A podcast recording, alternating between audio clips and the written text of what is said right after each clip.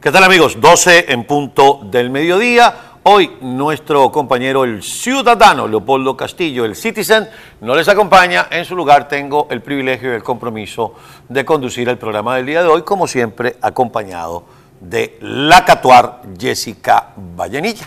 ¿Cómo está, señora Costa? ¿Cómo le va? Bueno, con un día cargado de informaciones y en todos los estamentos, por decir, en el plano internacional, en el plano político, hay, hay mucho que comentar. Pero antes quisiera, Jessica, hacer referencia a la partida física de dos venezolanos insignes. Uno en el mundo de la música, de la publicidad, de la televisión y también de la política, y el otro uno de los políticos más preclaros que ha tenido Venezuela, que es el doctor Américo Martín. Esta mañana cuando terminábamos el programa nos enteramos del fallecimiento de don Américo Martín. Analista. Así es. Américo Martín eh, inició su, su, vida política en el Partido Acción Democrática cuando apenas tenía 15 años. Estamos hablando eh, de una juventud adeca que luego abandona el partido por ser del ala más izquierda de Acción Democrática y en esa primera división nace el movimiento de izquierda revolucionario.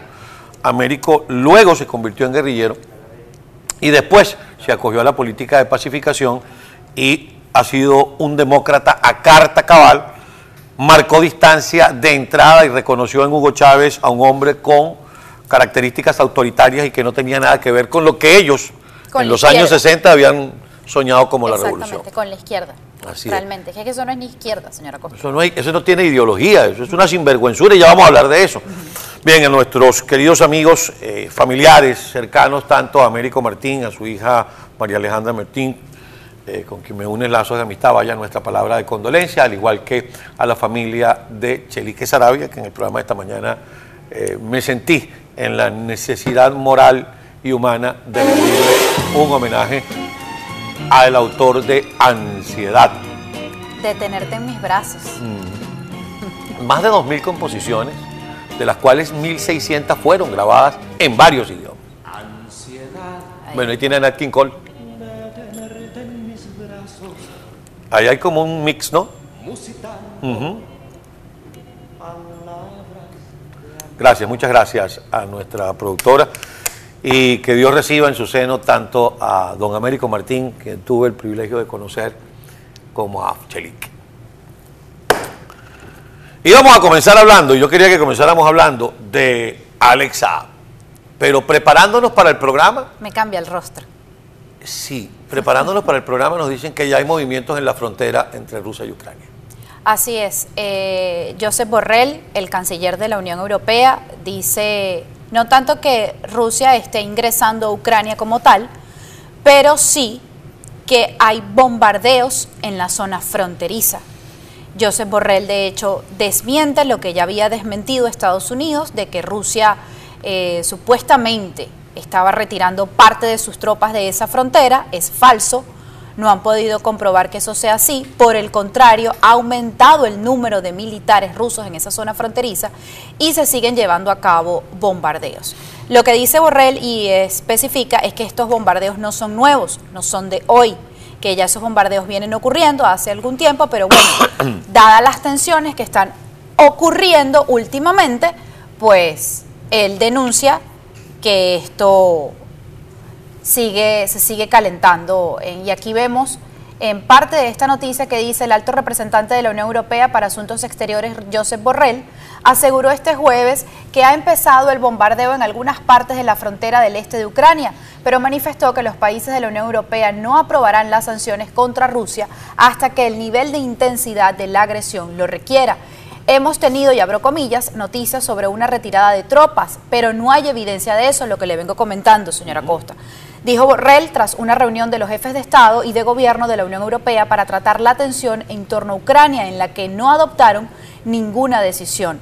De lo que sí tenemos evidencia y estamos muy preocupados es sobre el aumento de los combates y fuertes bombardeos en algunas partes de la frontera, exactamente la parte que yo visité a principios de enero, dijo Borrell, en relación a la visita que realizó en la línea de contacto en el este de Ucrania.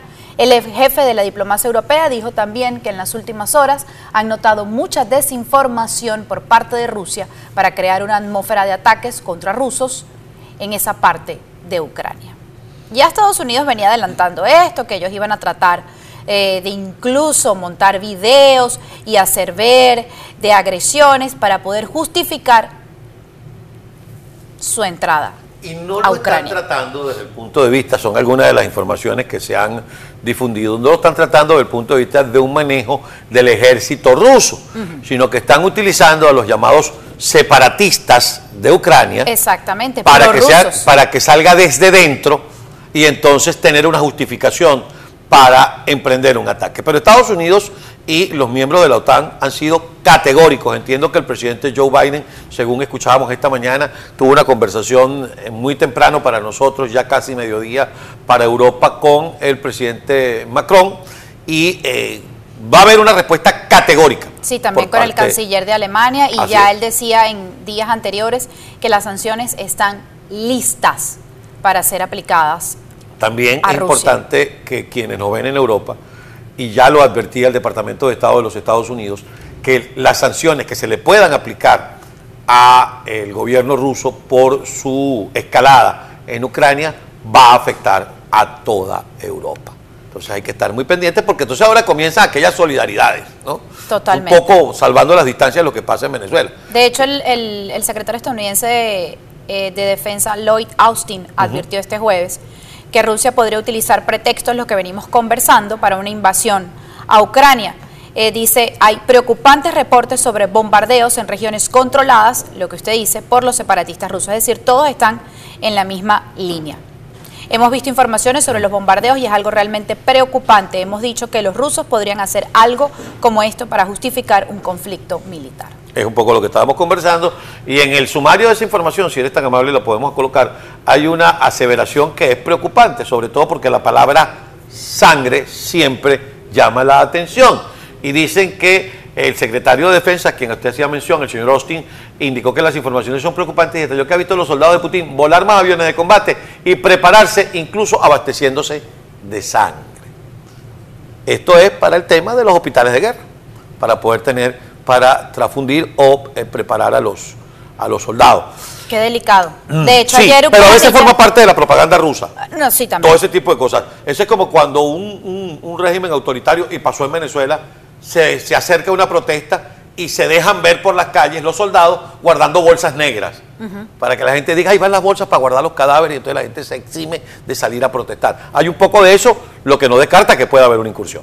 Bueno, de hecho Ucrania, lo que se hablaba la semana pasada, ya al cierre de la semana, era que ellos estaban esperando una invasión directamente el día de ayer.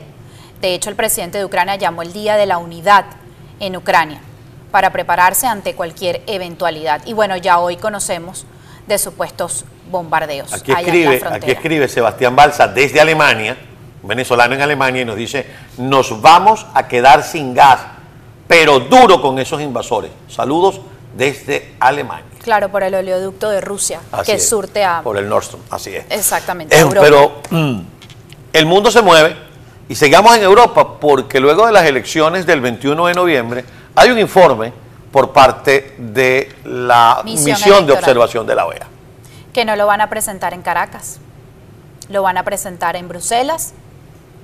A través de una videoconferencia. A través de una videoconferencia bueno, esto en parte por el trato, asumimos, que recibió la misión electoral cuando presentó su, último informe, que lo hizo allá en Caracas, justo terminadas esas elecciones del 21 de noviembre y que luego mandaron a retirar porque es que supuestamente la misión electoral Pero más que el trato fue la expulsión, porque lo expulsaron, lo sacaron del país. Que es porque supuestamente estaban mintiendo, señora Costa. Nos dice que tenemos que hacer pausa.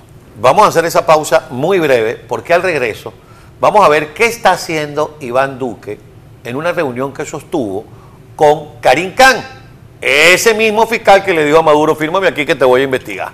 Fírmame aquí porque yo voy a investigar. Prácticamente en cadena nacional. Y hay que recordar que cuando Iván Duque todavía no era presidente, era senador al Congreso colombiano, con otro grupo de parlamentarios, estuvo allí en la Corte Penal Internacional denunciando al régimen venezolano. Y lo sigue haciendo. se.